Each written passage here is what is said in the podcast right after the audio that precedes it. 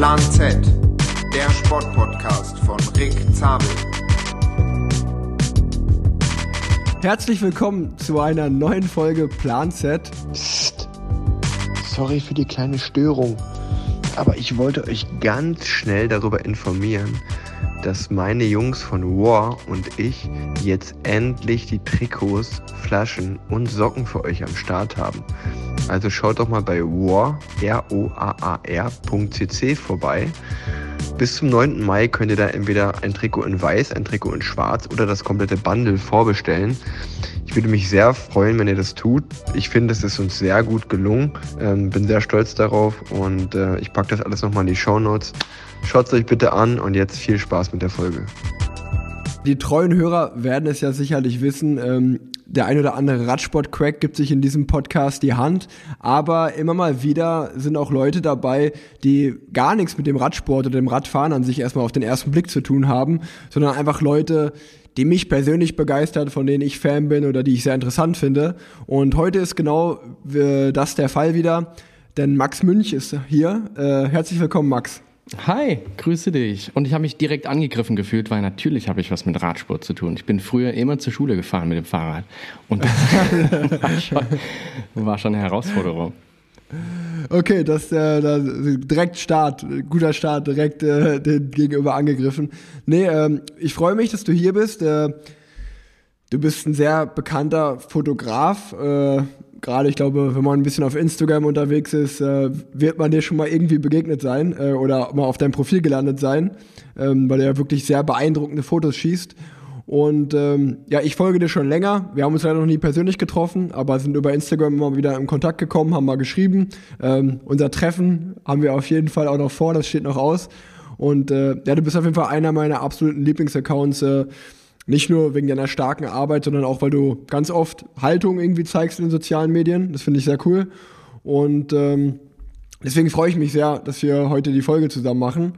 Und äh, ich frage einfach mal, du hast mir gestern geschrieben, dass du den einen oder anderen Podcast von mir gehört hast, so um dich so ein bisschen warm zu machen. Welche Folgen hast du dir denn angehört? Das würde mich mal interessieren. Boah, ich kann jetzt die, die Nummer weiß ich nicht mehr, aber. Ja, ähm, aber wer, wer war denn der Gast?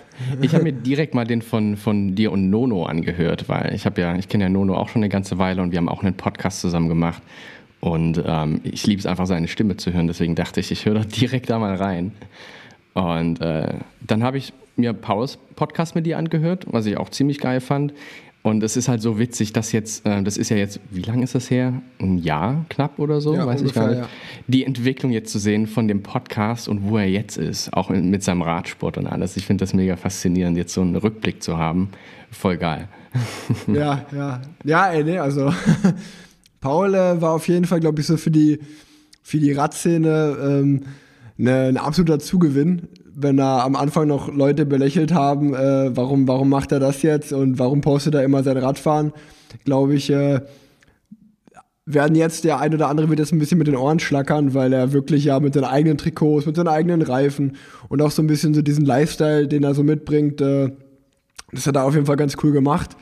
Und äh, ich meine, es gibt auch wahrscheinlich kein besseres Beispiel dafür, dass irgendwie jeder Radfahren kann und äh, dass es völlig egal ist, wie man aussieht, äh, ob man jetzt fit ist oder vielleicht eher nicht so fit oder einen Bierbauch vor sich rumträgt, sage ich mal, oder ob man Mann oder Frau ist. Ähm, ich glaube, er begeistert einfach viele Leute zum Radfahren und vor allen Dingen halt auch die Leute, die es vielleicht sich eher nicht so zutrauen. Also wenn ich jetzt ein Bild von mir beim Radfahren poste, denken sich vielleicht viele, ah ja, schau mal, äh, da muss ich ja trainieren und so, das ist nichts ne, nix für ja, mich. Genau. Sind erstmal abgeschreckt, aber bei Paul sind die höchstwahrscheinlich so, ey, wenn der das kann, schaffe ich das auch. Ich finde das mega. Also Paul fasst ja immer so viele verschiedene Sachen an und er sagt ja immer, ja, früher habe ich ja fotografiert. Für mich ist das immer noch so, jo, der hat das vor einer Woche noch gemacht. Ähm, genau. Aber in der Zwischenzeit hat er halt so viele Dinge einfach äh, vorangetrieben und deswegen finde ich das äh, auch ziemlich geil, dass er jetzt so in diese Radsportrichtung auch gegangen ist. Also ähm, Hut ab an meine, also von, von mir sozusagen, ähm, dass er das gemacht hat und dass es auch so ähm, durch die Decke gegangen ist. Freut mich voll. Ja, aber jetzt heute soll es nicht um Paul gehen, sondern um dich. Äh, und du hast ein super Stichwort gerade geliefert mit äh, Hut ab. Ich, mir ist so aufgefallen, dass du ja, so der Hut ist so ein bisschen so dein Markenzeichen. Ne? Du hast irgendwie alle Bilder, wo ich dich sehe, hast du einen Hut auf.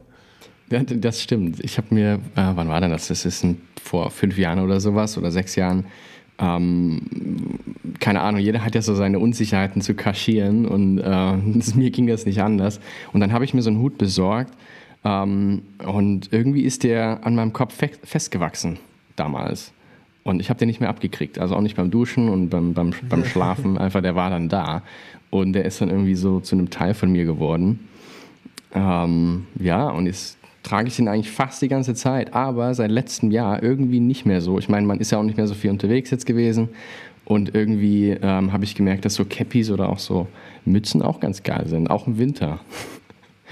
friert man sich halt nicht mehr so die Ohren ab. Ja, ja das, das also ich kann dir sagen, äh, ich bin ja, mein letztes Rennen war die Türkei-Rundfahrt und ich war auf jeden Fall äh, sehr verwundert oder positiv überrascht äh, oder nicht, eigentlich nicht positiv überrascht, einfach überrascht, äh, wie viele Leute in Istanbul rumlaufen und äh, nach Deutschland zurückfliegen, die sich alle die Haare transplantieren lassen. das ist echt, das ist voll krass. Ja, wenn man das äh, einmal sieht, sieht man das überall. Ich finde es find mega faszinierend. Ja, da auch einfach so, dass die Türkei so, so der, der Spot to go dafür ist. Äh, ja, die machen das ja schon seit Jahrtausenden, ne? Also oder Jahrhunderten, ja, genau. ich weiß nicht. Also ja. die, wenn man das, sich das machen lassen sollte, dann wahrscheinlich wirklich in der Türkei. Ja, gut, ähm, kommen wir mal so ein bisschen äh, zu dir und stell dich so ein bisschen dem Zuhörer hier vor. Ich habe schon gesagt, der Name ist Max Münch. Wie alt bist du denn eigentlich? Ähm, ah, ja, ich bin gerade 29 geworden. So, ich muss kurz nachdenken, weil irgendwie, irgendwann hört man ja auf mit Zählen. Ich glaube, wir sind so ähm, in einer Alterslinie, aber du bist, du bist 28. Sie, bist du, ne? 27, ich werde, Ach, ich werde aber noch 28 ah. dieses Jahr. Ja. Stimmt, ne? im Dezember. Ähm, genau. Ja, nee, ich bin 92er Baujahr. Und Ach ja, genau, ich bin 93er Jahrgang. Und ähm, nee, also ich, ich finde es wirklich so von außen sehr faszinierend, was du da mittlerweile so erschaffen hast, äh, was du da für eine Bekanntheit erlangt hast durch deine, durch deine tolle Arbeit und wie man da hinkommt. Und ich glaube, darum soll es vor allen Dingen mir auch jetzt heute so ein bisschen in diesem Podcast äh, gehen, dass ich so ein bisschen rausfinden will und auch für den Hörer näher bringen will, wie bist du eigentlich Stand jetzt dahin gekommen, wo du gerade bist und wie hat sich das so alles, äh, ja, oder wie bist du da einfach deinen Weg gegangen? Ähm, und da, da können wir gerne erstmal anfangen. Du hast das gerade schon im Vorgespräch einmal kurz erwähnt. Du hast ja eigentlich äh, Musikproduktion studiert und bist dann irgendwie Fotograf geworden. Nimm uns doch vielleicht mal so ein bisschen mit, äh, bevor wir vielleicht über die Musikproduktion reden, äh, wie, wie bist du überhaupt zu der Fotografie gekommen und wie, wie bist du dann dahin gekommen, okay, ich studiere jetzt nochmal was anderes und dann am Ende bist du doch wieder bei der Fotografie gelandet? Ja, ich glaube, das zieht sich so mein ganzes Leben so durch. Ähm, ich glaube, du hast diese beiden Punkte gerade echt gut hervorgehoben. Also es gibt diese Punkte Musik und es gibt ähm, Fotografie und die begleiten mich schon mein ganzes Leben irgendwie. Also ich habe angefangen mit Klavierspielen, als ich so drei Jahre alt war. Ähm, mit fünf habe ich dann Klavierunterricht bekommen und ähm, weiß ich nicht, habe alles Mögliche mitgenommen. Also von Solo-Pianist und, und, Konzerte auch außerhalb Deutschlands, in Europa, ähm, bis hin zu in Bands und eigene Bands gegründet, über die Schulband hinaus dann auch eigene Sachen gemacht. Ähm, habe mich mit äh, Produzenten relativ früh getroffen und wir haben äh, Musik zusammen gemacht, produziert, ein ähm, bisschen Filmmusik gemacht. Ich habe dann angefangen, auch in Orchestern zu spielen ähm, und habe damit so ein bisschen mein, mein, mein, ja, mein Zubrot verdient sozusagen, auch als Student dann. Ich bin dann halt nach Berlin gekommen und habe ähm, angefangen, Musikproduktion zu studieren. Mit dem Gedanken, ähm, das so schnell wie möglich abzuschließen, um dann, wenn ich so 24 bin oder so, ähm, Filmmusik zu studieren in Babelsberg oder in Ludwigsburg, ähm, um dann natürlich irgendwo in Richtung Hollywood zu gehen oder so. Also ich habe schon immer irgendwie Filmmusik gemacht und immer nur gehört. Ähm, ich habe keine Ahnung, was im Radio läuft. Ich höre mir immer nur die neuesten Soundtracks an und analysiere die so für mich ein bisschen. Ähm, weil Filmmusik ist ja irgendwie alles also ne, Popmusik hat ja auch so krass ihren Weg gefunden in die Filmmusik durch Hans Zimmer zum Beispiel. Mhm. Und das hat mich einfach so fasziniert. Ähm, und während dieser ganzen Zeit habe ich ähm, auch immer mal wieder fotografiert und habe, ähm, ich habe also, keine Ahnung, fünf, vier, dreijährige eine Kamera geschenkt bekommen, so eine kleine Analogkamera mit so zwei Griffen dran, ähm, damit man es als Baby auch halten kann. und äh, habe dann äh, damit fotografiert und habe seitdem irgendwie immer eine Kamera dabei gehabt. Äh, entweder geliehen oder so eine kleine Digitalkamera, ich weiß es nicht. Und dann kamen die ersten Smartphone-Kameras raus. Ähm, und äh, ja, ich habe irgendwie immer alles festgehalten mit den rudimentärsten Sachen irgendwie und immer versucht, das irgendwie zu nutzen, was ich habe. Es war nie das Neueste, es war immer irgendwie was so, ne, also das, was günstig war, irgendwie zu mastern, das war so mein Ding. Und ähm, ja, und das hat sich jetzt erst vor sechs Jahren so ein bisschen verdichtet. Ich habe vorher auch schon immer mal so in, in Chemnitz, ich, ich komme aus Chemnitz ursprünglich und habe dort immer mal so auch Konzerte fotografiert und für irgendwelche Events fotografiert, irgendwelche Z-Promis, die sich da getroffen haben und zusammen Champagner getrunken haben bei Ausstellungseröffnungen. Ähm, und ja, dann äh, ging das relativ zügig los hier in Berlin, als ich dann ähm, Instagram runtergeladen habe 2013 und habe mich mit äh, Leuten hier in Berlin getroffen und connected und habe festgestellt, die sind voll cool. Wir machen einfach zusammen Fotos, wir gehen durch die Stadt. Ich lerne die Stadt einfach so spielerisch kennen, ähm, einfach durch meine Kamera und habe das auf Instagram hochgeladen. Ähm, und so ging das los. Das war aber alles Smartphone. Also ich hatte dann, ich hatte irgendwann keine Kamera irgendwie, weiß ich gar nicht mehr warum, ähm, und habe alles mit meinem Smartphone gemacht. Und Ach. ja, also wenn du weiter runter scrollst, wo halt so meine Landschaftssachen losging, ähm, 2015 oder sowas, ähm, alles nur mit Smartphone. Das war dann auch so, ne, zu dieser Zeit, ich weiß nicht, ob du den iPhone, äh, den, den iPhone, den, den Hashtag noch kennst. Da waren alle so Hashtag iPhone only oder so. Ja, ähm, ja, ich konnte ja, den nie nutzen, weil ich hatte einen Samsung. Ähm, aber am Ende war es ein Mobile only. Und äh, ja, das habe ich irgendwie sehr militant auch mitverfolgt und habe alle so ein bisschen so böse angeguckt, die dann angefangen haben mit Kameras, mit echten Kameras, Fotos auf Instagram hochzuladen. ähm, ist so krass, wie die Welt sich irgendwie seitdem geändert hat. Ja, und seitdem äh, ging das irgendwie ganz gut durch die Decke. Ja, also, also wirklich, wirklich ja, äh, eine sehr, sehr große Fanbase, die du hast. Ich ich frage mich auch immer im Nachhinein, also ich glaube, ich habe mir auch relativ früh damals Instagram runtergeladen und habe aber nie das Potenzial eigentlich erkannt. Also ich habe zum Beispiel Instagram damals benutzt, um die Fotos, die ich auf meinem Handy gemacht habe, die, die habe ich auf Instagram geladen, um die dann mit der App zu bearbeiten. dann habe ich die gepostet und dann habe ich die wieder gelöscht, sozusagen, damit ich das bearbeitete Bild auf meinem Handy habe. So. Und irgendwann, also ich hatte so, so im Nachhinein denkt man sich so, warum habe ich nicht einfach andauernd mal so Radbilder gepostet? Dann wäre ich wahrscheinlich so der erste große irgendwie Radsportler auf Instagram gewesen oder so.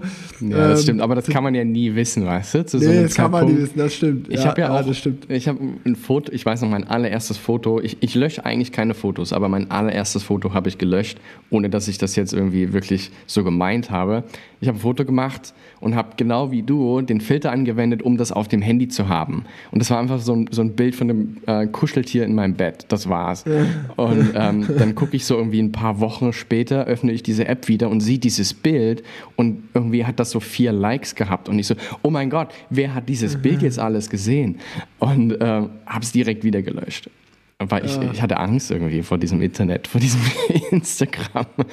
Aber ich habe, ähm, ja, weiß ich nicht, 2013, ich habe dann angefangen, irgendwie dann doch das irgendwie regelmäßiger zu machen und habe echt Spaß daran gehabt und gesehen, okay, hey, man erreicht ja wirklich Leute. Ähm, ja. Und ich, ich, ich weiß noch, wie ich in einem Café saß in Berlin und dann 1992 Follower hatte irgendwann. Ähm, das war halt mein Geburtsdatum und da wollte ich halt einen Screenshot machen und in dem Moment rief jemand an und dann hatte ich schon 1993 Follower und ich war so, nein, jetzt kann ich kein Foto mehr davon machen. Ja. Ach, geil.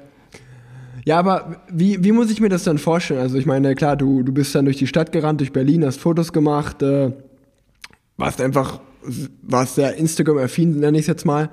Ähm, aber irgendwann, ich meine, Influencer ist immer so ein blödes Wort, aber du warst einfach einer der bekannteren äh, Fotografen und deine Arbeit hat großen, eine große Fanbase aufgebaut. Wann fing das so an, dass du, keine Ahnung, irgendwie so die ersten Anfragen bekommen hast, äh, mal vielleicht wohin zu reisen, um da Fotos zu machen oder äh, ja auch einfach geschäftlich dadurch über Instagram irgendwie zu arbeiten? Ich glaube, wie war das für dich auch? Sorry. nee, ey, nee, mega, mega cool, sich jetzt auch wieder nochmal so komplett zurückzuerinnern. Ähm, weil damals war meine Motivation tatsächlich zu reisen. Ich hatte Bock irgendwie zu reisen. Ich habe das gesehen bei anderen auf Instagram. Boah, der ist in Italien. Oh, krass, Spanien, mega schön. Ähm, also habe ich dann angefangen, mein Content so ein bisschen dahin auszurichten.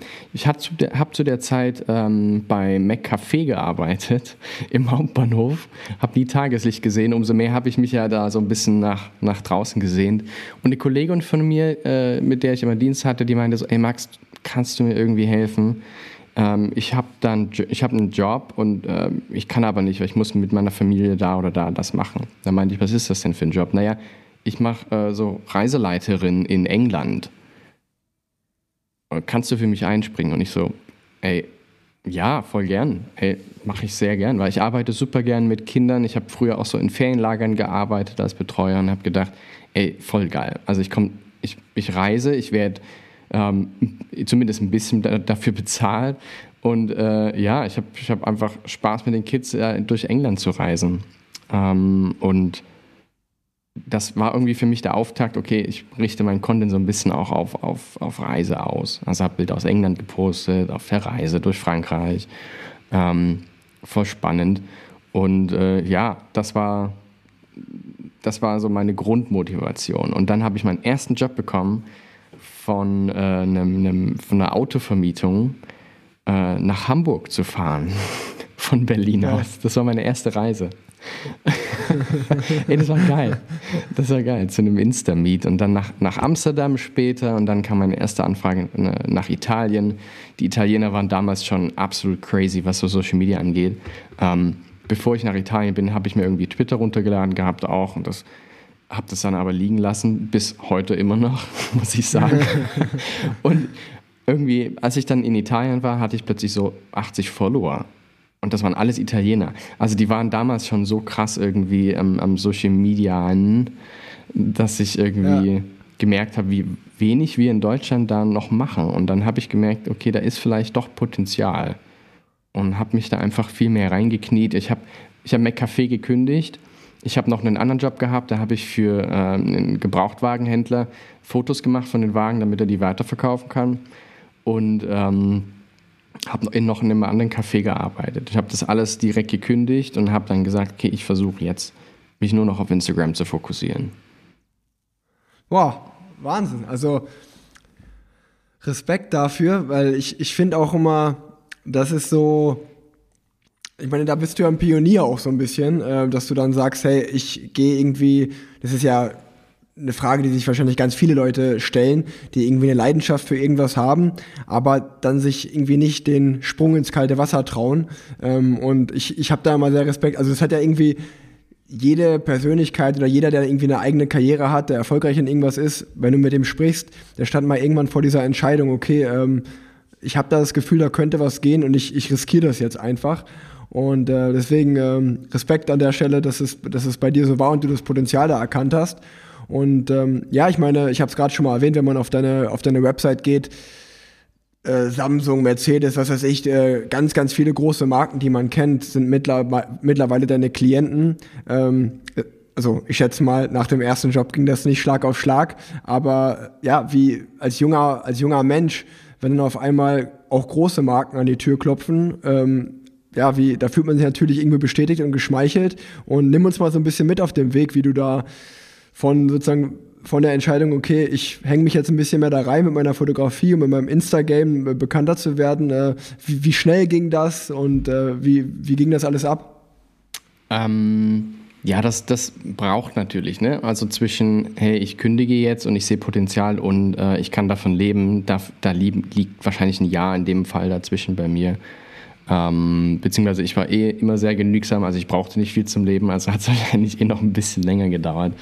Aber ähm, wie du sagst, irgendwann steht man vor so einer Entscheidung, gewollt oder nicht gewollt. Ähm, was macht man? Also wenn man eine Idee hat oder sowas. Oder wenn man die ganze Zeit anderen dabei zusieht, sieht, was sie so machen und man sagt so, boah, ich würde das auch gern machen, ähm, dann mach's. Weißt du? Also das Einzige, was ja. einem im Weg steht, ist man selbst oft und halt die Zeit. Aber eigentlich, die Zeit ist immer da, wenn man sich die freischaufelt oder nimmt in irgendeiner Weise. Äh, also das können wir jetzt halt sagen, weil wir eben diese ganzen Möglichkeiten haben und dafür bin ich halt auch unfassbar dankbar, einfach, dass ich diese Möglichkeit hatte. Ich konnte ein Smartphone haben, ich konnte halt ähm, reisen mhm. sozusagen. Ich hatte diesen Job in England. Ähm, das können logischerweise viele nicht, aber ähm, es gibt finde ich immer Mittel und Wege, ähm, irgendwie mit dem, was man machen will, auch äh, durchzukommen. Also man, man findet immer einen Weg, wenn man es wirklich, wirklich will. Alles andere sind immer nur Ausreden, finde ich. Ähm, ja, und ich habe halt dann gemerkt, okay, es, es geht einfach nicht nur Bilder zu posten und äh, schöne Landschaften zu finden oder so, sondern da gehört ein bisschen mehr dazu und habe dann mal so ein bisschen geschaut, was sind denn so für Marken, die auf Instagram vertreten sind, was machen die so ähm, und wo ist da vielleicht noch ein bisschen Ausbaupotenzial. Und eine meiner ersten Ideen war tatsächlich ähm, Expedia, das ist diese Reisefirma. Mhm. Ich weiß gar nicht, was sie jetzt macht, wahrscheinlich immer noch existieren. Ähm, und wir, also ich und, und, und, zwei, drei Freunde, wir, wir hatten so die Idee, hey, lass die doch mal lass sie doch mal anhauen, lass sie doch mal anfragen, was denn die so auf Instagram so machen oder ob man da halt vielleicht zusammenarbeiten könnte. Also habe ich mir so ein, ich habe so einen Pitch vorbereitet und äh, ich habe einen Kontakt aufgebaut ähm, und bin nach England äh, wieder, weil ich ja sowieso da war, weil die dort ihr Headquarters hatten und ähm, habe einen Termin bekommen und habe einfach mal mein Projekt vorgestellt, was ich vorhatte. Und zwar mit, drei, mit den drei Freunden nach Teneriffa zu reisen ähm, alles bezahlt sozusagen von Expedia ähm, und dann einfach Content kreieren, geile Stories machen, ein kleines Insta-Meet abhalten und ein bisschen Aufmerksamkeit für den Account entwickeln und ein bisschen Content für die erstellen und ähm, habe direkt auch den Zuschlag bekommen für, dieses, für diesen Pitch. Das ist natürlich, ja. weißt du, das ist äh, ganz selten, dass man direkt beim ersten, bei der ersten Pitch-Anfrage irgendwie dann die Zusage bekommt, aber in dem Moment war es einfach am Zahn der Zeit. Ähm, und äh, ich war sehr glücklich, weil man konnte halt nach Teneriffa reisen für eine Woche, hatte eine geile Zeit, ähm, alle Kosten wurden sozusagen übernommen und man wurde sogar noch dafür bezahlt. Und es war noch ein Erfolg. Also das war, das hat auch Expedia gezeigt, okay, hey, wir bauen Instagram so ein bisschen größer auf. Und das, ja. ne, in dieser Zeit hat, haben viele Firmen eben gemerkt, hey, auf dieser Plattform geht irgendwas, okay, wir wissen jetzt, was Blogs sind, was ist denn Instagram? Beschäftigen wir, ja. beschäftigen wir uns doch mal damit. Ja, ey, voll, voll, voll interessant und wie gesagt, wieder voll, voll schlau auch einfach da, das so zu machen. Und war das dann, ging das dann einfach so weiter, dass du auch weitere Firmen angeschrieben hast, um dann, sag ich mal, so diese Content Creation zu machen? Oder, weil wenn man ja jetzt folgt auf Instagram, hat man ja eigentlich mehr das Gefühl, okay, der reist um die Welt und fährt an absolut krasse Orte, die total eine verrückte oder eine sehr beeindruckende Szenerie haben. Und auch an der Stelle mal ein großes Kompliment. Ähm, ich finde, auf deinem Profil merkt man fast nie, dass da, man schaut sich was an und merkt dann im zweiten oder dritten Moment erst so, ah stimmt, äh, da wird jetzt gerade auch ein Produkt gehighlightet oder so, aber es passt so 100% einfach so in, in, in deine Story und in dein Storytelling und wie du ja deine Fotos einfach postest, passt halt rein. Ich meine, letztens war, glaube ich, also bei Samsung machst du es eh immer schon gut, aber ich glaube, letztens hast du auch irgendeine Kreditkarte oder so gepostet, ja, ja, genau. die, so, die so am Strand mit der Welle am Meer waren. Und ich dachte so, boah, was eine geile Idee. Und ich habe erst im zweiten Moment gecheckt, so, ah, es geht da gerade um die Kreditkarte so. Ähm, weil das wär, war auch einfach so ein cooles Bild, so weißt du, mit der Kreditkarte schon so. Äh, und also, wie, wie bist du da hingekommen? Also jetzt sieht's ja eigentlich, also jetzt stelle ich es mir zumindest so vor, dass äh, ein großer Partner dich anfragt und sagt, ey, kannst du das bitte für uns und unser Produkt machen? Ähm, äh, wie, ja, wie kam es dazu? Das hat, also hast du noch viele Pitches erstmal angefragt oder wie war das? Ich, ich, kann das gar nicht genau so sagen, jetzt rückblickend. Ich glaube, das war so ein Mix zwischen, hey, ich habe Bock mit der Marke zu arbeiten, also ich versuche ich da irgendwie einen Kontakt zu bekommen. Und mhm. ähm, dadurch, dass logischerweise immer mehr Brands oder Reiseunternehmen auch ähm, auf die Plattform kam, haben die sich natürlich umgeschaut nach Leuten, die halt passen. Und ich war dadurch, dass ich halt das Glück hatte, einer der ersten dort zu sein, ähm, haben wir relativ oder habe ich relativ zügig auch Anfragen bekommen, zum Beispiel von ähm, Kanada. Das war meine erste ähm, außereuropäische bezahlte Reise. Ähm, das, äh, das äh, Tourism Office von, von Kanada fragt eben an, ob ich den Bock hätte, mal in die Rocky Mountains zu kommen für eine Woche und halt äh, Fotos zu machen, die sie dann natürlich abkaufen würden und ich mache halt auch Werbung auf Instagram. Ähm, und das fand ich schon mega geil, weil ähm, auch so ein kleines Detail. Wir, wir haben kurz vorher, das war im Januar 2014, 15, sorry, haben wir die German Romers gegründet. Das ist ja das, das Fotografenkollektiv. Ja. Ähm, wir waren einfach, ne, keine Ahnung, 10, 12, 14 Freunde, ähm, die Bock hatten, gemeinsam rauszugehen und Fotos zu machen. Ähm, und daraufhin haben wir eben einfach dieses Kollektiv gegründet, weil es gab so ein, ähm, ich weiß gar nicht mehr, wie das hieß, so ein, so ein, ähnliches Kollektiv in den USA und das haben wir so, ein bisschen so als, als, als Maßstab genommen und dachten aber, ja, irgendwie kriegen wir das auf jeden Fall cooler hin. Ähm, und Kanada kam dann eben auf ein paar von uns zu und haben gesagt, hey, habt ihr Bock rüberzukommen? Und dann, als ich in Kanada war, war alles gebrandet mit German Romers. Und es war so, ey krass, ich habe gerade erstmal gelernt, wie man das schreibt. Und jetzt wird man schon dafür eingeladen in ein anderes Land, auf einem anderen Kontinent. Ähm, das fand ich extrem faszinierend. Und ich glaube aber seitdem ähm, ist es wirklich so, also wenn ich wirklich mit der Marke zusammenarbeiten möchte ähm, und die ähm, kommen nicht auf mich zu, dann gehe ich natürlich auf sie zu und mache einen Pitch und, und schreibe eine große, ja, eine schöne E-Mail und äh, versuche da wirklich mein Glück. Ähm, aber ganz oft, ich glaube jetzt mittlerweile in 90 Prozent der Fälle, ähm, kommt einfach die Marke auf einen zu und sagt, hast du Bock? Wollen wir zusammenarbeiten. Und ich finde es immer super wichtig, dass man halt mit, mit Marken zusammenarbeitet, für die man eben einsteht, für, also hinter denen man wirklich steht und das Produkt auch geil findet. Deswegen kann man eben auch die Produkte dann so authentisch irgendwie einbinden auf Instagram, ohne dass man es irgendwie so in die Kamera halten muss, so ne, wie dieses typische ja, Bild ja, ja, eines Influencers eben ist.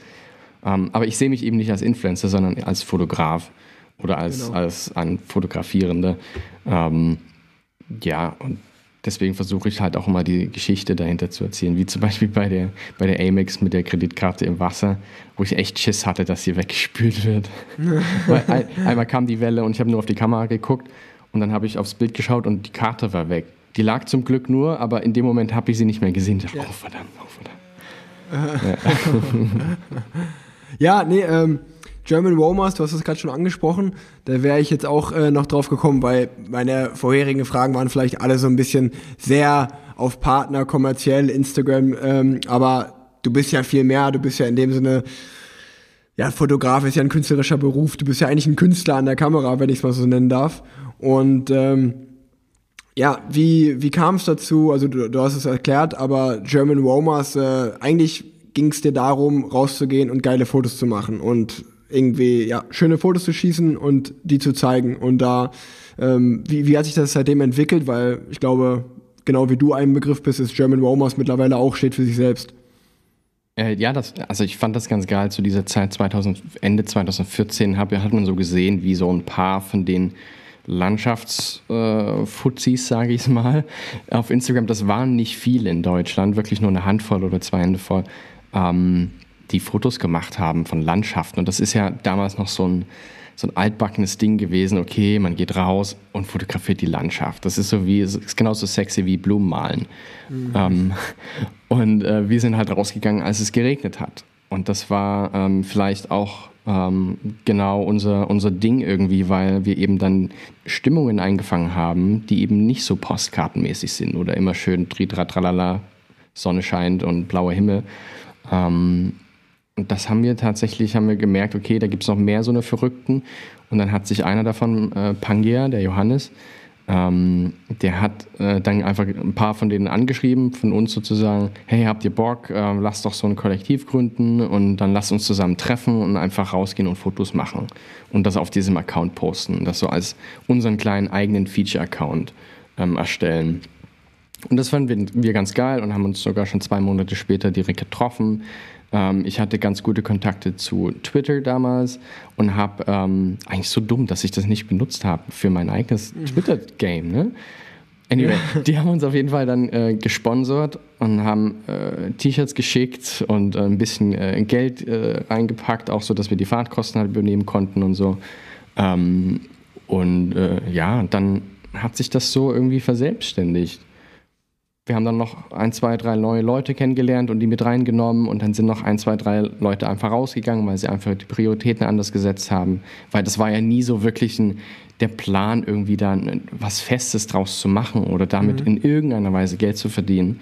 Und das, glaube ich, unterscheidet uns auch immer noch von den ganzen anderen Kollektiven, die sich danach so gegründet haben, die eben ganz klar diesen kommerziellen Gedanken dahinter haben.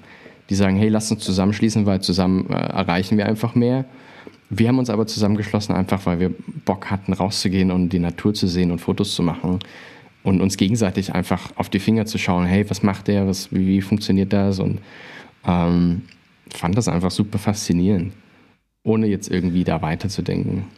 Ja, ja das, das ist ja meistens so, dass wenn man eigentlich was einfach nur aus Spaß an der Freude macht, dass es, dass es dann am besten ist. Und um nochmal ein bisschen jetzt, sag ich mal, da nach nach vor, davor zu gehen und ein bisschen früher zu gehen. Ich meine, fotografieren ist ja auch irgendwo ein bisschen ein Handwerk und ein Auge für ein Motiv zu haben und für eine Landschaft zu haben.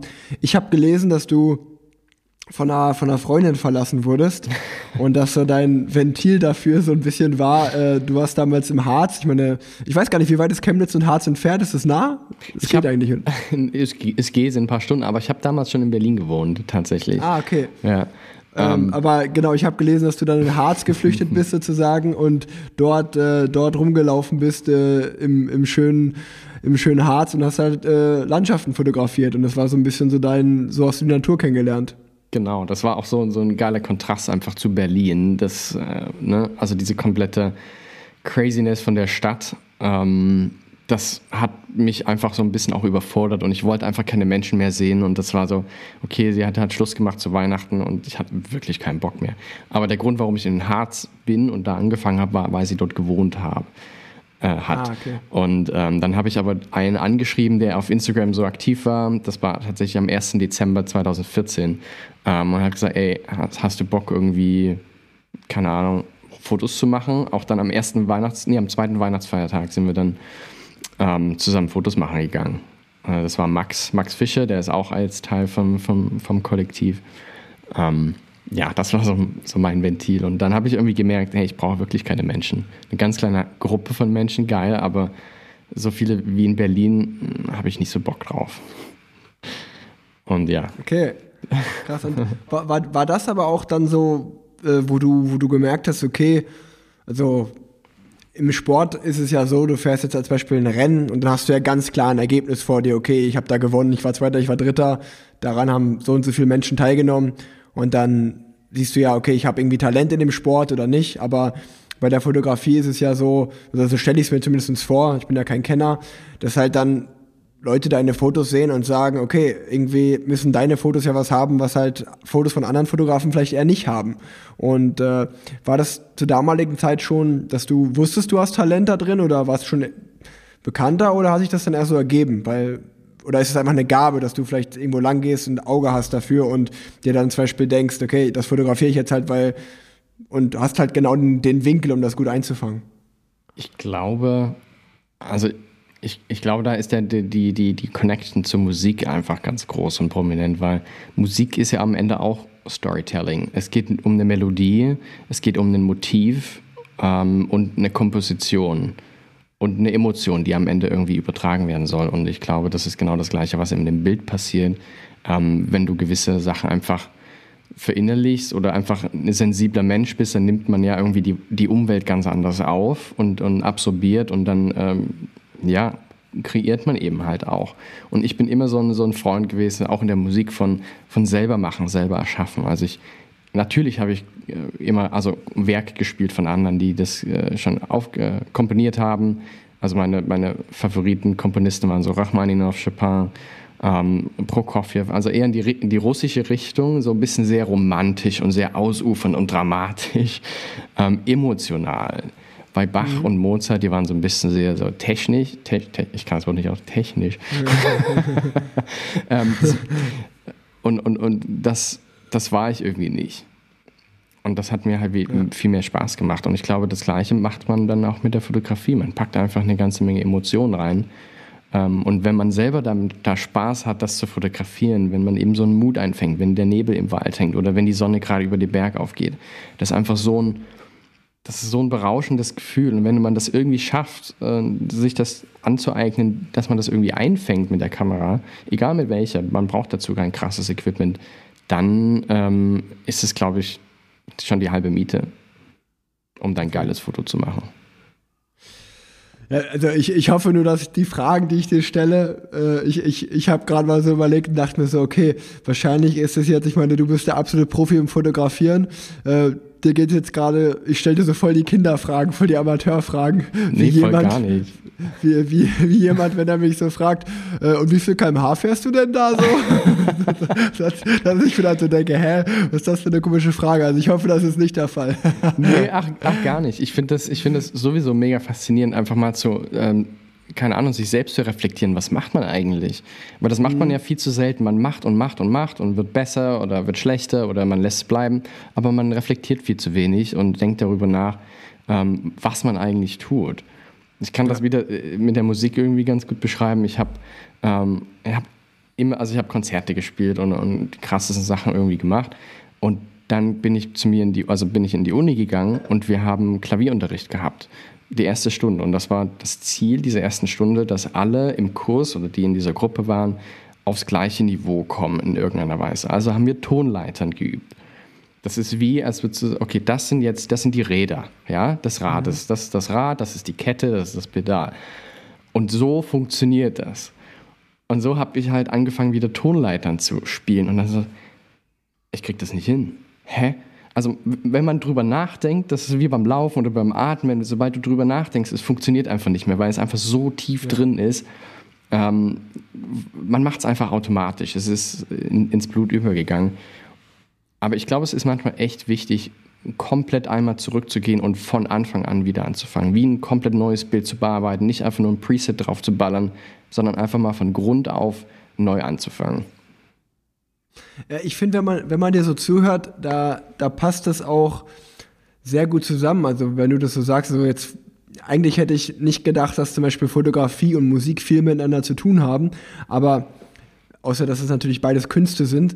Aber wenn, wenn man dir so zuhört und auch, dass du Musikproduktion studiert hast und dass du so fasziniert warst in Filmmusik, also zum Beispiel einer meiner Lieblingsfilme ist Inception. Mm. Äh, und da macht der Hans Zimmer äh, so übertrieben krasse Musik. Und wenn ich mir so diese, der macht ja auch sehr melancholische Musik, die so total so bedrückend ist, so ein bisschen, aber auf der anderen Seite auch schön. Also ich bin zum Beispiel auch ein Mensch, der, ich mag Melancholie sehr. Voll. Und ich glaube, deswegen, deswegen mag ich auch zum Beispiel, glaube ich, dein Profil so sehr, weil diese selbe Stimmung, die er so in seiner, äh, in seiner Musik, in seiner Filmmusik macht, dasselbe Gefühl hat man ja so ein bisschen, wenn man auf dein Profil geht. Also du bist ja auch, du hast ja auch ein sehr melancholisches Profil in dem Sinne. Du, du arbeitest auch so mit sehr tiefen Farben und äh, alles ist immer sehr, so sehr moody. Also, wie du schon gesagt hast, gerade es regnet oder es schneit oder es ist irgendwie gerade stürmisch. Und das sind ja auch alles irgendwie so ein bisschen kann man wieder einen Vergleich ziehen zu inneren Stimmungen, die man halt einfach hat. So, weißt du, so ein Sturm kann man ja auch einfach innerlich haben. Also würdest, würdest du auch so sagen, dass es, also das ist ja schon so dein Markenzeichen auch so ein bisschen, dass du so moody, moody fotografierst? Also erstmal finde ich es äh, ziemlich geil, dass du so den Vergleich von Hans Zimmers Inception zu meinem Profil bringst. das, ist so, das ist so der Ritterschlag. Ähm, nee, ähm, auf, auf, auf jeden Fall. Ich, ich finde irgendwie so ähm, die Stimmung einer Landschaft, das ist so, äh, weiß ich nicht, das bewegt so viel in einem und ähm, dann kann man es auch irgendwie schaffen, das so einzufangen, dass man andere Leute damit bewegen kann. Also wenn ich jetzt zum Beispiel äh, ein Foto vom Sonnenaufgang mache irgendwo und ich finde das geil und dann bearbeite ich das und dann poste ich das und dann löst es was in dir aus. Das finde ich, das ich genial. Das ist genauso wie ähm, einfach, einfach du hörst den Soundtrack von Inception und wir ja. beide schmelzen einfach so krass dahin. Und wir sind einfach ja. weg, weil wir es so geil finden. Und, und das finde ich einfach das Geile, das, was Emotionen einfach anrichten können. Ähm, ob das jetzt, meinetwegen, ob das jetzt die Musik ist oder ob das äh, Fotos sind oder ob das einfach, das ist dir dabei zuzuschauen, wie du dich auf dem Fahrrad abrackerst und diese geile Landschaft um dich herum fliegt und du einfach so unfassbar fokussiert auf dein Ziel hinzufährst. Das ist so inspirierend und das gibt einem so viel irgendwie auch selber mit auf den Weg. Ähm, das, das finde ich das Geilste daran, dass man als Mensch mit dem, was man tut, andere Menschen irgendwie nachhaltig auch mhm. beeinflussen kann in einer positiven Art und Weise. Voll, voll. Also du merkst ja, äh, ich, ich bin ja eh Fan, äh, aber ich merke auch, umso älter ich werde, zum Beispiel bei mir persönlich, dass ich einfach, keine Ahnung, seit über 10, 12 Jahren oder auch schon in meinen Nachwuchsklassen, ja, immer Sport war halt mein Ding, Sport, Sport, Sport. Und umso älter ich werde, äh, umso mehr kriege ich irgendwie einen Zugang zu einer Kunst. Also sei das Malerei oder sei das Musik, also Musik war sowieso schon immer. Wenn man halt Rad fährt, fünf, sechs Stunden lang hat man viel Zeit, da kann man sehr viel Musik hören. Ähm, und äh, zum Beispiel, also das ist halt, ich bin vor kurzem Papa geworden und immer, dann, das ist halt so eine Standardfrage, ja, was würdest du dir wünschen, was dein Sohn später mal wird? Wird der auch Radfahrer? Und äh, ich denke mir halt immer so, boah, ich würde es so geil finden, wenn er mal so was komplett Konträres macht zu, zu, meiner Familiengeschichte, so wenn er also was einen künstlerischen Beruf einfach irgendwie ähm, ausübt. Und äh, zum Beispiel, ich habe auch für mich irgendwie das Ziel, wenn ich irgendwann mal aufhören, aufhören werde äh, mit dem Sport, dass ich mir wie im besten Falle ja so ein, so ein Sabbatjahr oder einen bestimmten Zeitraum gönne und dann alles so, ich würde so bei jedem gerne mal ein Praktikum machen, bei einem, ist zum Beispiel einfach mal so, ja hier, ich bin jetzt mal dein Assistent bei der Fotografie oder was weiß ich, du arbeitest mal im Café oder du, keine Ahnung, alles mal so, was dich so interessiert, dass du einfach mal so reinschnupperst und merkst, was, äh, was ist das für dich. Das finde ich, finde ich, also deswegen äh, macht mir das auch sehr Spaß, gerade mit dir zu sprechen, weil äh, ich total Fotografie total spannend finde einfach. Ja. Also ich glaube, so ein Kind, wenn erstmal Glückwunsch nochmal zu Oscar, Ach, auf jeden Fall. Ich, hab, ich, fand das mega geil, als ich das gesehen habe. Ja. Und dann, als ich den Podcast mit Paul gehört habe, ähm, fand ich es auch dann cool, dass, äh, dass sich äh, Mick oder Nick nicht durchgesetzt hat. ähm, ja, aber also klar, man, man vererbt ja gewisse Dinge weiter und so, ähm, aber ich bin auch, also meine Familie ist tatsächlich auch relativ künstlerisch. Also äh, meine Mutter zum Beispiel, die ist äh, Spielerin, also Puppenspielerin und Schauspielerin ähm, gewesen. Mein, mein, mein Opa zum Beispiel, für mich die inspirierendste Person überhaupt. Ähm, er war Karikaturist und hat einfach äh, die Welt in einem ganz anderen Licht einfach immer gezeichnet und Spaß und, und viel, viel Farbe und Freude. Ähm, also diese, diese ähm, ja, Musik und äh, Fotografie und Bild, überhaupt Kunst war, ist, ist bei uns äh, sehr, sehr stark vertreten. Auch meine Oma, die hat mir das Klavierspielen auch so beigebracht. Meine Schwester spielt Klarinette, mein Vater Saxophon, mein Onkel, der ist Pianist. Also das zieht sich so ein bisschen durch. Ähm, irgendwie hat da jeder was, hat er so seine, seine Klatsche abbekommen. Vielleicht, weil wir früher Bach hießen oder ich hieß auch früher Bach. Vielleicht muss man dann ein Instrument spielen, ich weiß nicht. Ja, ja. Ja, ey, ich finde ich es schön auf jeden Fall. Also ich kann dir sagen, ich habe letztes Jahr, musst du dir so vorstellen, man hat immer so knapp 10, 11 Monate eigentlich Saison, wo man halt auch Rad fährt und trainiert. Und dann ist meistens so der Oktober oder Mitte Oktober bis Mitte November ist so die radfreie Zeit, wo man einen Monat äh, frei hat. Und weil ich gerade schon gesagt habe, ich habe auch so äh, immer mehr größeren Zugang dazu, habe ich mir auch einfach bei Amazon irgend so ein billiges Keyboard bestellt und dachte mir so, ach komm, so weißt du, ich, ich, ich fange jetzt mal an, das äh, zu spielen. Jeden Abend setze ich mich einfach mal hin und diszipliniert bin ich eigentlich und ich setze mich jetzt jeden Abend dahin und spiele mal eine halbe Stunde oder eine Stunde. Habe mir dann so eine App runtergeladen und habe da richtig losgelegt. Ähm, das, war, das war schon cool. Also deswegen äh, gerade Klavierspielen äh, finde ich, find ich sehr, sehr schön, wenn man das kann. Ich ich, sobald mein Training wieder losging und der Alter kam zurück, war es bei mir auch leider wieder ja. vorbei.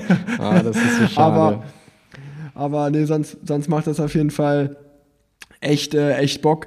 Aber ähm, auch wieder ein guter Übergang mit äh, Dinge nicht zu Ende bringen. Ähm, hast du, ich weiß gar nicht, hast du dein Musikproduzentenstudium noch zu Ende gebracht? Warte mal, du wolltest eine andere Frage stellen wahrscheinlich. Nee. Hast du dein Studium noch zu Ende gemacht oder hast du das noch vor? Sehr schöne Frage. Ich würde gerne über was anderes sprechen. nee, also pass auf. Ähm, offiziell, ne, das immer, so fängt das an. Offiziell bin ich ja fertig. Ähm, ich muss tatsächlich keine Kurse mehr oder so machen, aber ich habe halt noch ein ähm, Abschlusskonzert zu spielen und meine, meine Arbeit eben zu schreiben. Und der Grund, warum ich damals in die Fotografie auch irgendwie gegangen bin und mein Studium sozusagen hinten rangestellt habe, war, dass ich ähm, auf, einem, auf einem kleinen äh, Trip durch den Balkan mir den Finger kaputt gemacht habe. Der ist, ich zeig's mal hier in die Kamera, ich weiß nicht, ob du das sehen kannst, aber der ist voller Narben. Ja. Und äh, der war komplett kaputt. Und ich konnte einfach logischerweise dann nicht mehr Klavier spielen. Er brauchte drei OPs, damit ich den überhaupt wieder bewegen kann. Und dementsprechend war dann erstmal so mit Klavier alles aus. Das war oh, leider, Scheiße. das war so ein Tiefpunkt, ähm, der mir aber gleichzeitig auch gezeigt hat, okay, jetzt muss ich mich einfach komplett auf die Fotografie einfach stürzen. Ähm, und also es sind viele Dinge auch passiert in, in, in meinem Leben irgendwie jetzt in den letzten fünf, sechs, sieben, acht Jahren, die wirklich immer so eine krassen Punkte waren, wo sich Dinge einfach für mich entschieden haben, emotional oder auch einfach von, von dem, wie ich lebe oder wie ich leben möchte oder welche Einstellung vielleicht auch. Und das war halt auch einer dieser Punkte. Und deswegen, um die Frage nochmal zu beantworten, nein, mein Studium ist noch nicht zu Ende ähm, oder beendet. Ich muss, das, ich muss diese verdammte Prüfung noch machen. Also, weil ich, ich, hätte, ich hätte nämlich gedacht, wenn man hier so zuhört, dass man, ich würde dir auf jeden Fall zutrauen, auch noch äh, in, in, der Musikindustrie so eine zweite Karriere hinzulegen, so wie so passioniert, wie du davon redest. Ey, das kommt bestimmt Aber irgendwann. Also ich, irgendwann geht es bestimmt wieder in die Musik zurück, weil irgendwie ist bei mir das immer so parallel gelaufen oder abwechselnd dann, also Fotografie, dann Musik. Ähm, aber irgendwann geht es vielleicht dahin zurück. Aber ich finde es ganz geil, das jetzt einfach als Hobby zu machen, einfach meinen Flügel hier äh, immer mal zu bespaßen und meine Nachbarn damit auch. Ähm, und ansonsten einfach keinen Druck dahinter zu spüren. Ja, und ähm, wenn wir jetzt, wir haben jetzt viel über die Vergangenheit geredet, wenn wir so mal in die Zukunft schauen, äh, das kann ich mir auch immer nicht vorstellen. So als Sportler ist halt, ich habe ein sehr getaktetes Leben. Mhm. Ich weiß genau mal, zu dem Zeitpunkt ist das Rennen und so und so. Wie ist es jetzt bei dir gerade momentan? Ich meine, klar, wir haben Corona, äh, es hängt allen, glaube ich, zum Halse heraus, aber ähm, wie, wie siehst du deine Zukunft in der Fotografie? Hast du bestimmte Ziele? Kann man da sich richtig Ziele setzen oder wie, wie ist das? Lässt man sich da eher treiben? Ähm, ja, also Corona hat ja letztes Jahr echt heftig reingeballert, auch bei mir. Also zum, ne, als es dann losging, waren quasi 100 Prozent meiner Aufträge gecancelt, war weg. Mein Einkommen komplett ähm, unsicher. Also ich habe absolut keine Jobs mehr gehabt. Und als Selbstständiger ist das natürlich dann so ein Ding. Ne? Ähm, wer übernimmt das für dich? Ähm, ja. Das ist halt immer so ein Risiko, was man hat. Aber ich habe halt die Jahre vorher auch schon angefangen, so ein bisschen, mich ein bisschen breiter aufzustellen weil jetzt hänge ich relativ stark oder hing ich noch relativ stark von Instagram ab und von, von Likes und dem Algorithmus und ähm, keine Ahnung, von irgendwelchen Faktoren, die man auf jeden Fall nicht beeinflussen kann, auch wenn man geilen Content postet.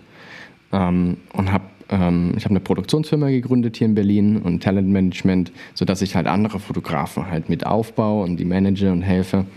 Ähm, und äh, ja, das andere war eine Reisefirma, die ich gegründet habe äh, in der Mongolei, weil das halt so mein Steckenpferd ist, die Mongolei. Ähm, war halt der denkbar ungünstigste Zeitpunkt, äh, Anfang 2020 mit einer Reisefirma an den Start zu gehen. äh, ähm, dementsprechend äh, weit sind wir da jetzt schon gekommen, aber ähm, ich bin sehr optimistisch. Ich bin keine Ahnung, wann der Podcast rauskommt, aber in ein paar Wochen werde ich auf jeden Fall dann schon wieder in der Mongolei sitzen, weil bis dahin bin ich auch dann fertig geimpft und ähm, baue das dann wieder auf, sodass wir dann auch ähm, ja, Touristen empfangen können und äh, ja, die Mongolei ein bisschen, bisschen weiter in, in den Fokus rücken können. Ja, du, du hast es jetzt erwähnt. Äh, erzähl doch gerne mal. Äh, ich glaube, das Projekt heißt Follow the Tracks. Ähm, ich habe auf jeden Fall, äh, ich habe es in einer Story damals gesehen und fand es sehr cool. Gerade die Bilder mit dem kleinen Jungen, wie er den Adler auf dem Arm hat und auf dem Pferd sitzt und so. Ähm, wie wie kam es dazu? Und äh, erzähl einfach was von der Geschichte ein bisschen. Also ich bin 2016 ähm, in die Mongolei gereist zum allerersten Mal, äh, auch für einen Job, ähm, um äh, Stock-Content zu erzeugen. Und zwar von ähm, einer mongolischen Familie. Also ich habe äh, bei einer mongolischen Familie gewohnt, in, dem, in deren Gier, also in diesem Zelt, was sie da haben, in dieser kleinen Hütte da, ähm, und habe dort einfach äh, ein paar Wochen lang gelebt und einfach das tägliche Leben begleitet und bin so ein bisschen in diese ähm, ja, Kultur eingetaucht. Und ich fand das extrem spannend. Es hat mich einfach nachhaltig so beeindruckt, ähm, wie die Menschen dort leben und wie, wie einfach die Verhältnisse sind, aber wie glücklich die Menschen sind und wie viel sie bereit sind zu teilen. Und das hat mir so viel auch über unsere eigene ähm, Gesellschaft auch wieder gezeigt, irgendwie, wenn man zurückkommt, man, man bringt Dinge mit oder man, man guckt sich an, warum sind die Leute alle so grumpy drauf? Warum, warum geht man sich hier an? Warum meckert man und jammert man über solche kleinen Probleme, ähm, wenn andere Menschen auf der Welt nicht genau wissen, ähm, ob sie in, in einem Monat, ob sie dann noch leben? Weil, ähm, keine Ahnung, vielleicht ist bei einem Sandsturm ähm, das komplette, ähm, die komplette Flotte, wollte ich sagen, die, das, äh, die kompletten ähm, Herden von Ziegen oder Schafen umgekommen und man weiß nicht, was man essen soll. Und die Lebensgrundlagen sind halt ganz, ganz anders. Ähm, klar, man kann viele Sachen einfach nicht vergleichen, aber ich fand es einfach extrem faszinierend, dass wenn man durchs Land reist und nicht weiß, wo man hinfahren äh, soll und man stoppt einfach auf dem Weg, klopft an der Tür von bei jemandem, die Tür geht auf und du wirst rein eingeladen und du kommst da unter zwei Stunden nicht raus, weil du auf jeden Fall noch einen Tee mittrinken musst und dann, dann musst du noch am Schnupftabak riechen, weil das ist so dieses, hey, guck mal hier, ich habe Schnupftabak und das ist mega schön und es riecht gut ähm, und hier ist der Käse, den haben wir frisch gebacken, gebacken wollte ich sagen, frisch gemacht, Käse gebacken. Ich habe Hunger, merkst du das? Ja. Ähm, ähm, ja, also das, diese Gastfreundschaft ist, war für mich einfach das Nachhaltigste, was mich, was mich da so bewegt hat. Und deswegen wollte ich dann auch mehr Leuten davon erzählen und habe dann angefangen, Workshops zu machen in der Mongolei, Fotoworkshops. Ähm, aber ich konnte nie jemandem empfehlen, hey, mach das mit dieser Agentur oder ne, miete dir da ein Auto oder mach das dort und so. Deswegen habe ich dann einfach entschlossen, ähm, das selbst in die Hand zu nehmen und habe äh, jemanden kennengelernt, auch Max. Ähm, das ist jetzt mein Geschäftspartner. Das ist, ähm, dem gehört quasi eine Autovermietung äh, Sixt in der Mongolei. Und wir haben diese, äh, wir haben einfach gesagt, hey, lass uns das zusammen machen. Ich habe Bock, Fotos in der Mong Mongolei zu machen und Leute dorthin zu bringen, weil es einfach mein liebster Ort ist. Und er hat natürlich auch Interesse, Leute in die Mongolei zu bringen, einfach damit er Autos mhm. vermieten kann. Und wollte aber, ist aber auch so weit ähm, super kreativ, dass er sagt, hey, ähm, ich möchte nicht einfach nur Autos vermieten. Ich möchte irgendwie was Geiles machen, weißt du? Und daraus äh, ist eben Follow the Tracks entstanden. Das ist sozusagen, ähm, der Gedanke dahinter war, dass Leute die Mongolei auf eigene Faust entdecken können. Und zwar nicht mit dem großen Geldbeutel, sondern mit dem kleinen Geldbeutel. Weil wir Mongolei-Reisen sind selber sehr teuer, also so 5.000 bis 10.000 muss man dann pro Nase einrechnen und man kommt wirklich nur an die man, man kratzt so ein bisschen dran, weil man sitzt in dem Bus und wird herumgescharrt mit 50 anderen von A nach B nach C und wieder zurück. Und das ist ja nicht das, was ich so mache, sondern ähm, bei uns kriegt man jetzt einfach einen Jeep mit einem Dachzelt, mit einer geilen Campingausrüstung und mit, äh, mit einer App, wo auch meine, ich habe dann noch eine Masterclass direkt gefilmt, so eine Fotomasterclass. Und dann kann man einfach durchs Land reisen auf einer Route, die ich erstellt habe ähm, und bei den Nomadenleben, bei denen ich auch gelebt habe, man, man kann die Adlerjäger fotografieren und einfach in deren tägliches Leben eintauchen, so ein bisschen einen kompletten Querschnitt durch das Land bekommen und alles eben Offroad mit dem eigenen Fahrzeug. Und halt für einen schmalen Geldbeutel. Deswegen ja, bin ich extrem gespannt, jetzt wieder dahin zu fahren in ein paar Wochen. Ey, voll, voll inspirierend, echt, echt, äh, echt cool. Ähm, ja, das schließt auch gut an die nächste Frage an. Ähm, Du warst ja, weißt du ungefähr, in wie vielen Ländern du schon warst, äh, reisetechnisch? Ich glaube, über 60 Länder in den letzten sechs und, Jahren. Und, und was waren so, also es ist natürlich immer schwer zu sagen, das ist das schönste Land so, aber was sind so jetzt in der ganzen Zeit die Länder, wo du jetzt sagen würdest, hey Leute, da müsst ihr auf jeden Fall mal hin? Und äh, zweite Frage direkt hinterher, was wäre, oder was ist so deine, deine Erfahrung oder das Abenteuer, was dich mit am meisten geprägt hat? Also neben der ganzen Mongolei-Geschichte natürlich ähm, fand ich persönlich ähm, am genialsten irgendwie Jordanien. Das ist, ähm, weiß ich nicht, das war vor ein paar Jahren ähm, auf Social Media noch überhaupt nicht vertreten und dann kam plötzlich so eine Welle, wo alle sehen so, wow, wie krass, wie schön das da ist. Diese Felsenstadt Petra, ähm, die man so aus Geschichtsbüchern irgendwie kennt. Ähm, aber das, was einem niemand sagt, ist einfach, wie toll die Menschen einfach vor Ort sind, wie lebensfroh und wie freundlich einfach jeder ist und wie geil das Essen dort schmeckt. wie viel es so zu sehen gibt und äh, die rote Wüste, da wo zum Beispiel Star Wars auch gefilmt wurde, ähm, mhm. absolut faszinierendes Land. Ähm, und hat auch wieder so einen Nomadenbezug, weißt du? Also merkst du, ich bin eher so, ja. ich gehe in die Richtung, wo, weißt du, wo keiner wirklich hingeht. Deswegen finde ich das geil. Auch Kamtschatka in Russland, diese Vulkaninsel, Ähm, also ich, ich liebe es halt so, in wirklich entlegene Orte zu gehen oder Orte, die man so jetzt nicht wirklich auf, auf dem Schirm hat, wenn man jetzt denkt, okay, wohin will ich jetzt in den Urlaub? Ja. Also äh, vieles, wenn du so erzählst äh, von den Erfahrungen, erinnert mich auf jeden Fall auch an Nono äh, von, von seiner, von seiner Bike-Reise. Der hat ja sehr, von sehr ähnlichen Erfahrungen berichtet. Der hat mir geschrieben, Und, äh, als ich, als ich gerade in Kirgistan war. Oder andersrum, Ach, als er in Kirgistan war, weiß ich gerade gar nicht mehr. Auf jeden Fall wollte er wissen, wo, wo, wo, wo er am besten langfahren soll und was ich ja. denn empfehlen würde. Und, ähm, weil ich kurz vorher auch irgendwie da war. Ich find, fand, ja, das war unser erster Kontakt mit Nono. Fand das geil. Ach, cool, cool, ey. Ja, und äh, also zu Jordanien auf jeden Fall muss ich auch sagen, dass ich war im Dezember 2019, war das, nee, ja doch, 2019, im Dezember war ich, äh, als ich äh, zum Team, wo ich jetzt fahre, gewechselt bin, das ist ja ein israelisches Team, mhm. haben wir ein Trainingslager da gemacht. Und da war es nämlich genauso, dass äh, dann fragt man, also wir waren halt meist die meiste Zeit in Tel Aviv und Jerusalem, was halt wirklich nicht so die besten Orte sind, um Rad zu fahren, weil es halt in der Stadt ist, man muss immer rein und raus fahren.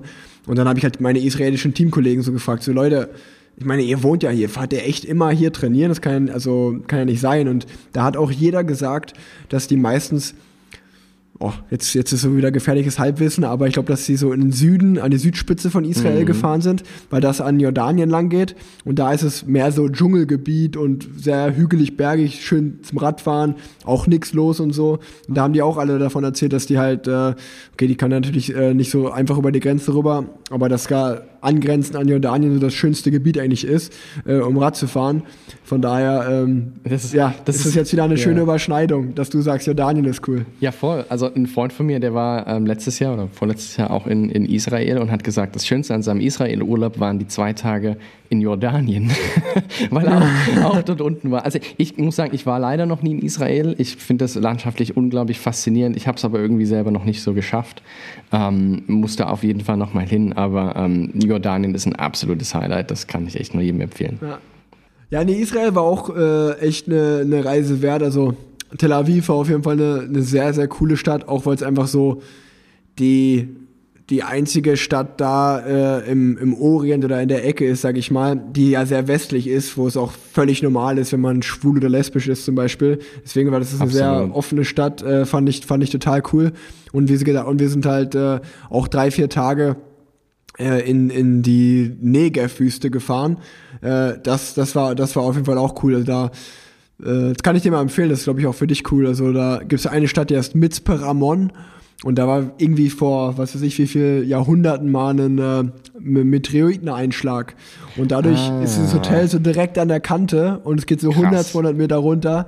Und das ist ganz geil. Also da, da, da, also das, was halt nicht, also zum, du musst dir vorstellen, im Trainingslager war es so, die haben halt genau eine Straße da und dann war es halt immer so, ja gut, wir fahren heute 160 Kilometer. Das heißt, wir fahren jetzt aus dem Hotel raus rechts 80 Kilometer und dann drehen wir zurück. um. so, das war natürlich ein bisschen eintönig, aber das mal gesehen zu haben, war auf jeden Fall extrem geil, muss ich sagen. Hammer.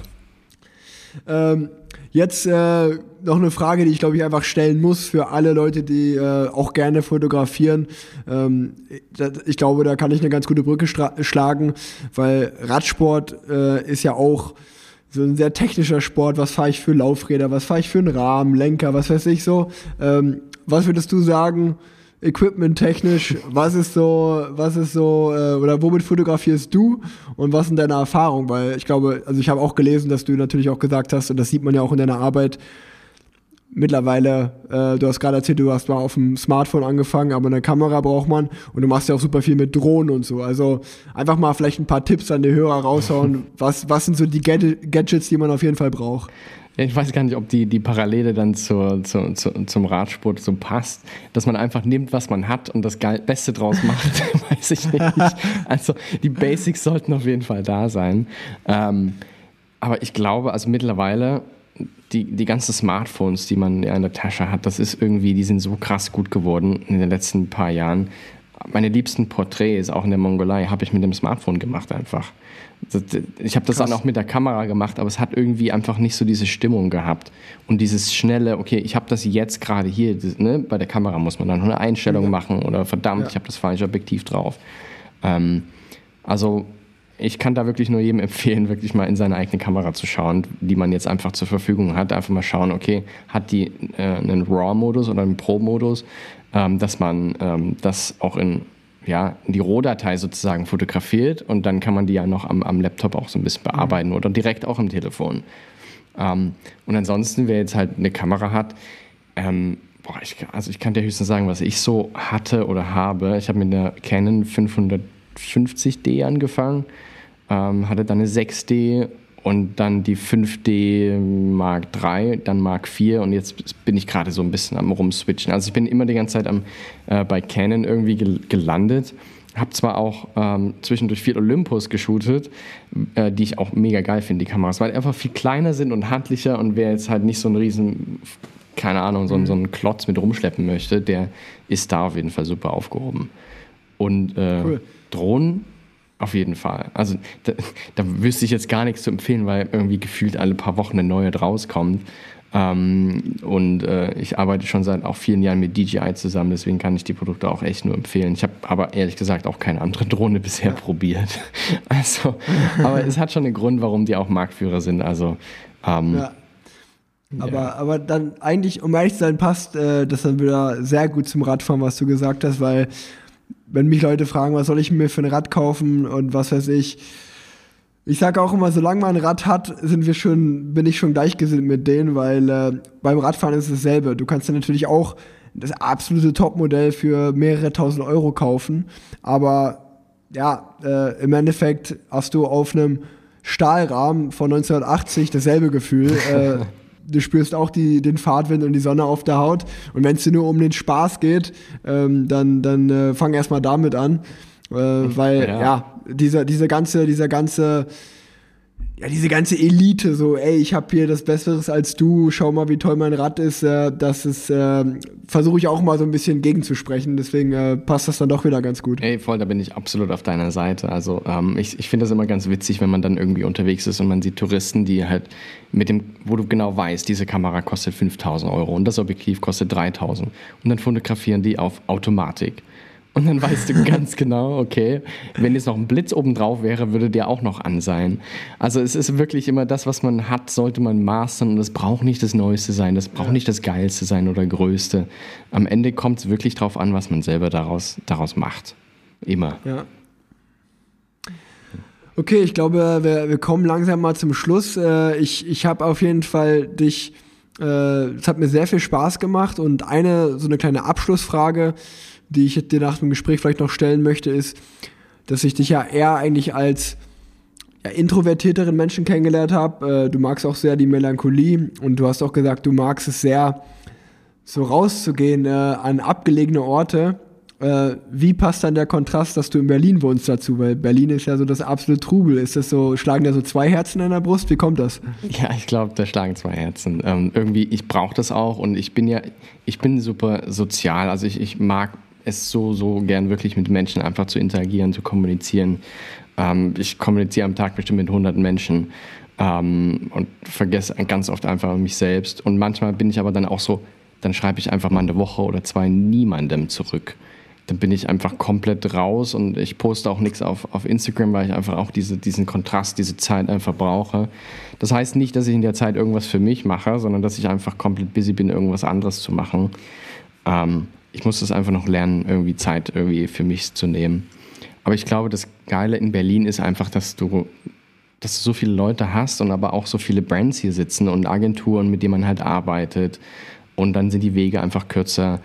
Und ähm, ich finde es einfach auch schön rauszugehen und du weißt, okay, hier gibt es keine Ahnung, 30 Restaurants in den nächsten 10 Minuten, wo du dir irgendwie was Geiles Veganes zu essen holen kannst und es schmeckt einfach mega gut.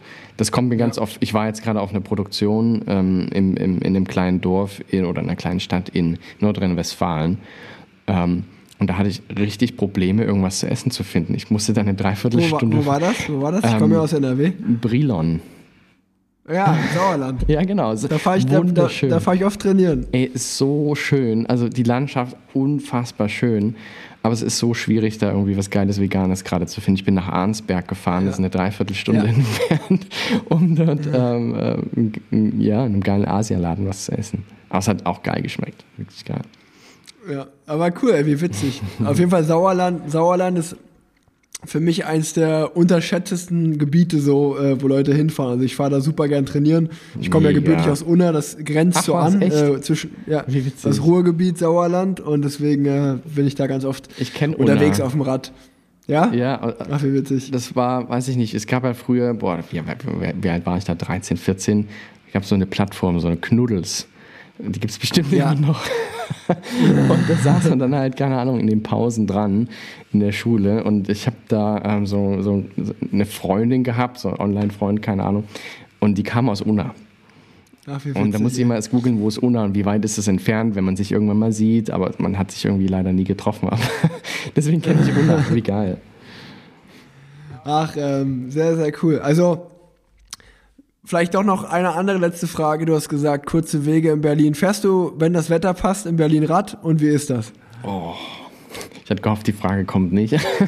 Weil, und du Mist, ich habe mir vor, vor, vor, also ich bin früher tatsächlich, um den Kreis zu schließen, zu ganz, ganz, ganz am Anfang, ich bin früher unfassbar viel Rad gefahren. Eigentlich nur Rad und da war es komplett egal, welches Wetter, welche Temperatur. Also mein, mein, mein absoluter Rekord ähm, waren äh, bei minus 27 Grad zur Schule zu fahren mit dem Fahrrad. Und ich habe es erst danach mitgekriegt, dass es so kalt war. Ähm, also ich bin immer Fahrrad gefahren. Ich bin auch abends vorm Schlafengehen einfach nochmal zwei, drei Stunden Rad gefahren. Einfach zur Nachbarstadt irgendwie so anderthalb Stunden entfernt und wieder zurück. Und ähm, in Berlin ist mir dann die Laune so ein bisschen vergangen, nachdem mir dann halt zwei Räder komplett zerstört wurden oder halt geklaut wurden. Und ähm, dann habe ich das irgendwie nicht mehr so auf dem Schirm gehabt. Habe mir erst aber vor zwei Jahren ein Rad gekauft. Ähm, das müsste ich nur mal wieder entstauben und mal flott machen. Ich wollte das letztes Jahr machen, weil das war einfach die beste Zeit. Aber es war so viel zu tun bei dem Rad und ich kannte mich nicht wirklich aus. Und ich habe bei, ähm, bei den Werkstätten angerufen, ey, wir sind so ausgebucht für die nächsten drei Monate, Ja, also wir ja, können ja, dir gerne im August was geben. Und dann war ich so, ey, es ist April. Nee. nee. Und dann war, ist man doch wieder so busy, keine Ahnung, und dann kommen irgendwie diese Scooter mit rein und so. Aber ich laufe auch unglaublich gern. Also ich laufe auch sehr, sehr gern in der Stadt rum. Äh, Und wenn es eine Stunde ist, irgendwo hin, Mhm. keine Ahnung. Ähm, ich mag das, einfach zu laufen. Sehr cool. Also, äh, Aber jetzt hey, hast komm, du mich wenn, echt wenn inspiriert. ich mal in Berlin bin, dann, dann, mach ich dann bringe ich dein Rad mal auf Vordermann. Ey, ich, nee, ich mach das, ich mach das jetzt vorher, ich, auf jeden Fall. Ich mach das nächste Woche. nächste Woche mach Nein, aber ich, ich, ich habe so Bock, wieder Fahrrad zu fahren. Weil ich das Ja. bei dir immer sehe und dann bei Paul und so und dann irgendwann hat man halt einfach auch Bock und Wir, wir fahren, wenn ich mal in Berlin bin, fahren wir mal eine Runde im Grunewald. Äh, das ist echt eine schöne Runde. Ey, voll gern. Hast du da, die, die, ist, die ist echt cool. Voll gern. Und wenn ich, und wenn ich irgendwann mal aufgehört habe, komme ich mit äh, zu Follow the Tracks, dann mache ich mal, komme ich mal mit. Ey, du hast doch gesagt, dass die Zeit, du hast doch immer so September bis Mitte Oktober hast du doch irgendwie, ist da so, so leer, ne? Also frei mehr oder Ja, weniger. genau. Ja, das ist ja. die beste Zeit zum Fotografieren in der Mongolei. Okay. Ohne Scheiß. Komm einfach zwei Wochen mit mir mit. Nimm dein Rad mit. Du, also es gibt, gibt mittlerweile Straßen ähm, nee, mein Rad nehme ich nicht mit. Dann die Erfahrung mache ich auf jeden Fall voll ohne Rad. Ey. oder so, ja. Aber ey, beste Zeit dort zu fotografieren. Oder überall draußen. Ne? Im Herbst ist einfach wunderschön. Ja. Max, ich danke dir für das Gespräch. Es hat mir super, super viel Spaß gemacht. Ähm, und ich wünsche dir noch einen schönen Tag. Danke, lieber Rick. Hat mir auch echt Bock gemacht. Du kannst gerne, du kannst gerne die letzten Worte nutzen, um irgendwie eine Message rauszuhauen oder den Leuten noch irgendwas zu sagen. Haltet durch, keine Ahnung. Die letzten Wörter gehören dir. Nö, ich glaube einfach, ähm, wenn man Träume hat oder wenn man, wenn man Bock hat, irgendwas zu machen und man, man fühlt sich inspiriert von anderen und man will es wirklich selber machen, dann, dann mach's halt einfach. Dann steh dir selber nicht im Weg, weil du wirst nie herausfinden, ob man wirklich gut ist oder ob man, ob es wirklich was für einen ist, wenn man es nicht einfach mal probiert hat. Ähm, man kann immer sagen, ey, die Bilder sind so geil, die die anderen machen oder ey, der ist viel schneller auf seinem Rad. Aber irgendwann muss man einfach anfangen und jeder hat angefangen. Du hast angefangen, aufs Rad zu steigen. Ich habe angefangen, die Kamera in die Hand zu nehmen. Und ich glaube, es ist irgendwie nie zu spät, irgendwas zu machen. Ja, das, das wär's, wa?